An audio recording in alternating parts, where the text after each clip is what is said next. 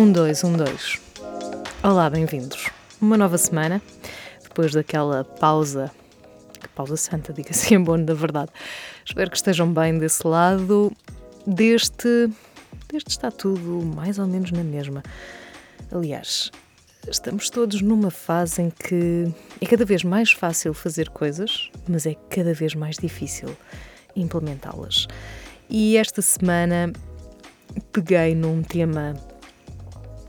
Peguei num tema que me é próximo, peguei num tema que nos é próximo a todos e, sobretudo, uh, peguei em algo que apanhei no LinkedIn, porque nas últimas semanas cruzei-me várias vezes com uma publicação sobre os incríveis resultados de Portugal no que toca a burnout. Exatamente.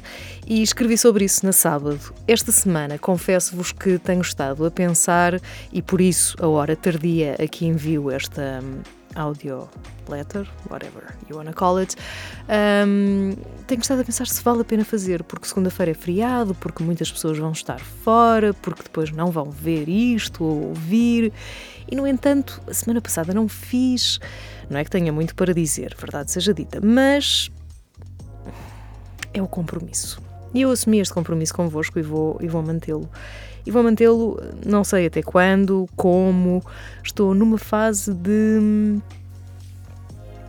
Podia dizer redefinição, definição, mas nem sei o que é. As forças planetárias, energéticas deste mundo estão de tal forma fortes que provocam um certo caos em cada um de nós. De certeza que há mais pessoas a sentir isto.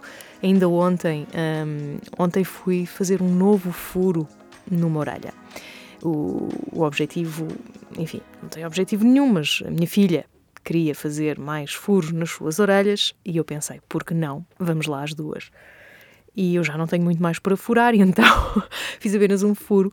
E enquanto, enquanto a coisa se processava, um, a Patrícia, que nos furou um, as orelhas, comentava também exatamente este cansaço, este. Um, desalento com a vida, uma certa tristeza, e eu expliquei-lhe aquilo que a Ana Tavares tantas vezes explica e que eu vou aprendendo e tentando compreender da melhor forma possível, que é a influência da energia planetária um, nas nossas vidas, porque é como eu digo tantas vezes, quer dizer, se a Lua influencia as marés, é só parvo pensarmos que não nos influencia a nós ou à nossa vida. Isto tudo para vos dizer que ando aqui uh, num chove não molha sem saber se vou para a direita ou para a esquerda e a acreditar que se confiar e se deixar fluir, as coisas vão acabar por encaixar. Tenho um puzzle em cima da mesa, como todos temos, temos sempre um puzzle, mas tenho tantas peças que estão a precisar de se encaixar e que se parece que parece que se magnetizam para se irem aproximando umas das outras e a verdade é que neste momento é o caos, porque as peças estão todas espalhadas em cima da mesa e é difícil encontrar o começo da coisa. Mas o que se está a passar é que cada vez mais me convenço que é importante voltarmos às nossas origens e à nossa essência. E a minha essência é esta. A minha essência é falar ao microfone e é ensinar outros a fazerem isso também. E há tantas pessoas que querem uh, melhorar os seus podcasts e fazerem o seu primeiro podcast. Uh, já dei duas formações e vou voltar vou fazer, criei agora um plano de, de formações, sendo que o mais importante é que são one-to-one, ou seja, permite a cada um de vocês definir aquilo que quer. Por isso, provavelmente, entre, entre os meus uh, estimados ouvintes, uh, não há ninguém que, que tenha interesse, mas se conhecerem alguém que precise de ajuda para o seu podcast, se conhecerem alguém que quer começar o seu podcast e por aí fora, passem palavra eu vou voltar à ação, já está online, vou alterar o meu perfil de Instagram e vai passar a ser focado especificamente nisto de podcasting. Vá lá, é a novidade. Aqui na Rádio Amor também uh, vou introduzir algumas novidades. Vou fazer uma coisa ao estilo 5 Minute Craft, só que em bom, obviamente. Eu não sei se conhecem, mas procurem no YouTube 5 Minute Craft, é de chorar a rir, tão mau que é. Uh, e vou fazer isso, um 5 Minute Craft, mas não vos digo sobre o quê. Estou a preparar isso com muito carinho e em breve há de aparecer. Vamos então ao texto desta semana que começa da seguinte forma: E admiram-se disto de burnout. Na última semana, cruzei-me várias vezes com uma publicação no LinkedIn sobre os incríveis resultados de Portugal no que toca a burnout.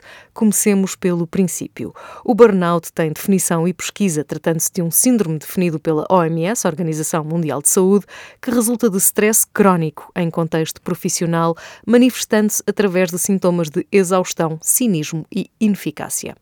A publicação em questão parte do princípio que apenas 1% dos trabalhadores britânicos nunca experienciaram stress no trabalho, razão pela qual é cada vez mais importante falarmos sobre saúde mental em contexto profissional. Esta publicação de uma empresa britânica de comparação de preços analisa 26 países europeus e descobre que somos os maiores nisto de queimar o fusível. É mais uma constatação de facto e mais uma análise que nos coloca entre os piores países da Europa quando nos promovemos como uma espécie de Eldorado para nómadas digitais e recebemos prémios pelas praias bonitas ou as cidades apetecíveis. Para a Momondo, portal de compradores de viagens, somos o melhor país para nómadas digitais fantástico. Só falta conseguirmos ser o melhor e o maior país para quem cá nasceu, vive e trabalha. Há exceções, sobretudo aquelas das falcatruas milionárias que passeiam por aí como se nada fosse, intocáveis e inimputáveis. Para os outros, pessoas como tu e eu, trabalhar em Portugal é assim assim é o vamos andando que tão bem nos caracteriza. São poucos os que se podem orgulhar de ter um emprego que lhes permita viver com dignidade e são muitos os que acumulam empregos para pagar as contas ao fim do mês. Dados não tenho, mas por aquilo que se vê e se ouve por aí, parece-me que de colonizador estamos a passar a colonizados, estrangeiros que se fixam e trabalham remotamente para empresas estrangeiras, reformados que não pagam impostos, expatriados que ocupam posições de topo porque aparentemente não há portugueses para isso, e outros tantos estrangeiros que abandonaram o seu país e procuram trabalho em Portugal. Estes os que procuram trabalho em Portugal dividem-se em duas categorias: os que chegam montados na grana e fazem o que lhes apetece, e os que arregaçam mangas, aceitando o que aparece, vivendo apenas com mais um bocadinho de dignidade do que no seu país de origem.